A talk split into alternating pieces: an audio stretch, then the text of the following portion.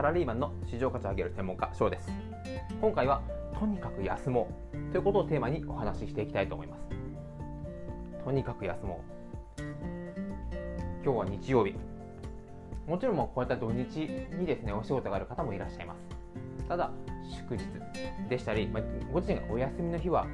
あなたの体を休めてください。という思いをテーマに今回お話しさせていただきます。この僕のポッドキャストのチャンネルでは何度もお話ししたように疲れてる状況寝不足な状況というのはどれぐらい体にとって良くないか。また会社にとって不利益か。そしてあなた自身のパフォーマンスをどこまで落としていくのか。いきなりですがあなたの会社に二日酔いで「おはよう」というふうに来られた方がいたらそれがたとえ社長であってもあなたはどう思うでしょうか。二日酔いで仕事に来る。ふざけてるのか。前向きに成果を上げるために誠実に努力を続けてるあなたにとってこうやって二日酔いで会社に来るというのはなかなか許せる話ではないと思います。僕自身やっぱりその姿で来られるともう何やってもいいのかなというふうに感じてしまいます。ただこれはこれは二日酔いという分かりやすい状況だからこそ何やってんだろうと思うと思うんですが実はこの二日酔いと全く同じこの身体の状況と言われるのが寝不足と言われています、まあ、もちろん厳密にですね、まあ、何時間から何時間しか寝てないからあなたは寝不足だよという判断することはできません。なぜならこれも以前お話ししたみたいに人それぞれタイプがあります。ライオン型といって朝早く起きることに対して何も何の抵抗もない方。イルカ型。などのように、まあ、狼型もいらっしゃいますが夜遅くになればなるほど力を発揮する人。そのタイプによって実は1日6時間寝た方がいいのかそれとも7時間か8時間間を取って7時間半なのかというのは人それぞれタイプが違います。だからこそ何時間寝たから大丈夫とか何時間寝てないから寝不足ねというふうに実は数字で判断することができないというふうに言われています。ただなんとなくああ眠いな体が疲れてるなと思いながら出勤することはないでしょうか。僕は会社員自体結構ありました。ついつい今夜自分のやりたいこと、まあ、YouTube だったりとか、まあ、本当娯楽に関してなんですけど、まあ、時間をかけてしまって朝すごい眠たい目をこすりながら会社に。この寝不足明らかに能力落ちることって自分でも気づきますよね。頭が働いてないのでうまい切り返しができないとか簡単な計算とか単純作業にボンミスが発生する。これは頭が痛くて何もやる気起きないな眠いなお酒残ってるなというあの二日酔いの状況とあまり変わらない。なので一番最初話したみたいに二日酔いで「おはようございます」って来る人に対してふざけんなって思うと思うんですがいやー今日昨日寝てなくてさという寝不足で来る人に関しては遅くまで仕事頑張ってるよねという現象としては同じなんですけど原因によってやっぱり受け取り方とか変わってきますよね。ただ成果を上げることに前向きな誠実なあなたはそこもきちんと線引きするべきだと。寝不足。体の調子が悪い。これは自分のパフォーマンスを下げてしまいます。このパフォーマンスを下げてしまうことによって仕事の終わりが遅くなる。これはもちろん会社にとっては不利益ですがあなた自身もさらなる不利益を被ってしまいます。体調が万全なあなたは普段6時間で仕事を終えれるとします。これが寝不足のせいで気持ちは2日酔いと変わらない結果朝のエンジンがなかなかかからずに結果として普段6時間で終わる仕事を8時間かけてしまう普段8時間で終わる仕事を10時間とか11時間かけてしまう。こうすることによって会社としては残業代がかかってしまう。または成果の発表が遅くなるという不利益は出ますがあなた自身は早く仕事を変えることができない。常に仕事に追われている印象を持ってしまう。なぜなら普段できることができないのでもどかしさも発揮します。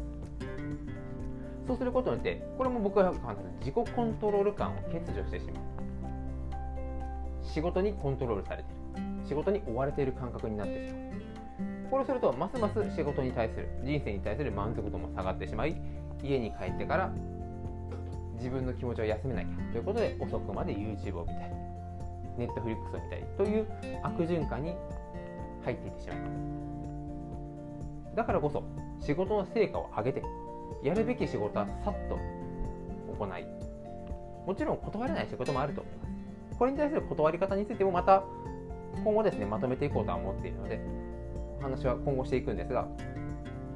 ある程度自分で断れる断れない仕事をこなしたとしても早く家に帰る。または仕事を終えて自分の時間体調を整えるためにジムに通われたりとかプールに通われたり習い事をする方もいらっしゃいます。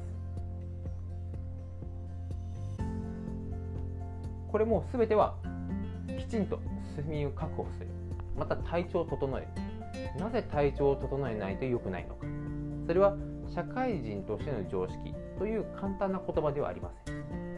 あなたの仕事の生産性やあなたの人生の質を大きく変えてしまうからこそ休むところではしっかり休む。これもあなたにしかできない大切なお仕事です。ただまあ休むといっていつまでも一日中ずっと寝ているわけではありません。ご家族と外出をしたりとか家族との時間を過ごし心も平穏な時間を満喫する。常にあれやらなきゃいけない。これを納期までに収めなきゃいけない。そういうせかせかした人生せかせかした仕事の平日から土日またお休みに関しては家族とゆったり過ごす。普段されない家事をしたりとか料理を作ったりこれも気分転換にはすごくなると言われています。なので普段家事はパートナーの方にお願いしている方はご自身の休みの時は代わりにご自身で料理とか洗濯とかこういった家事を進んで行ってくれるとパートナーからは喜んでもらえますしあなた自身の気分転換にもなりますのでまずはあんまり外出たくないなと思う方は是非家事を始めてみてください。これもやり方一つによって大きく変わっていきます。音楽をかけながら家事をする。タイムトライアル。またはこの区間だけ徹底的にきれいにするという部分部分別の片付けとかもありますのでそういったのもですね是非試してみていただけたらなと思います。何よりもあなたが充実して心身ともに充実した状態で会社に行くことができる。それを作るのもあなた次第。是非自分を休めるということも大切に計画に入れていてください。このチャンネルは最近ちょっとこういう話はしなかったんですがこのチャンネルは AI がどんどん進化していく中で単純作業機械化ができるお仕事はどんどん AI にとって変わられていきます。この流れはもう戻ることはないと言われるぐらいものすごい速さで進んでいます。これもスマートフォンの登場によって Web2.0、Web3.0 または VR 拡張世界の登場。5G などさまざまな技術革新がもう爆発的に革命と言われるスピードで社会を変えています。その中であなたができることあなたしかできないことというのを突き詰めていきここで自分が働かないとと会社にしがみつくのではなくて自分はこの仕事がしたいこの人間関係が好きだからこの会社で働くという働き方も自由に選べるように自分の能力を高めていく必要が5年前よりも10年前よりも年々加速度的に重要度が増しています。一人で全部学ぶのはすごく時間もお金もかかります。だからこそこのビジネスという部分で人間関係でした営業でした社内コミュニケーションそういった部分に特化した僕自身の経験でしたり年間500冊前後読む読書をこれはもう5年ぐらい続けてますのでその今まで読んできた書籍の中学んだこと自己投資で700万ぐらいかけてきた学んだことそれを全てひっくるめて自分の言葉で僕がこう考えますこういう考えがありましたよという情報をこれからも発信していきますので感想なども概要欄にリンクが貼ってますのでここもコメントいただけると僕のますますやる気も上がりますしこのチャンネルのクオリティももっともっと上がっていきますのでよろしくお願いいたします。また僕が出している電子書籍もですね合わせてリンクに貼ってありますのでこの社内コミュニケーションとかなぜそもそも相手の立場に立って考えなきゃいけないのかっていう素朴な疑問または自分には強みがないから独立なんてまたは働き方を選べるなんてと思った方に向けて本も出してますんでこちらも合わせて読んでいただければますますのこの働き方の改革につながっていくと思いますので合わせてよろしくお願いいたします。それでは今回もご清聴いただきありがとうございました。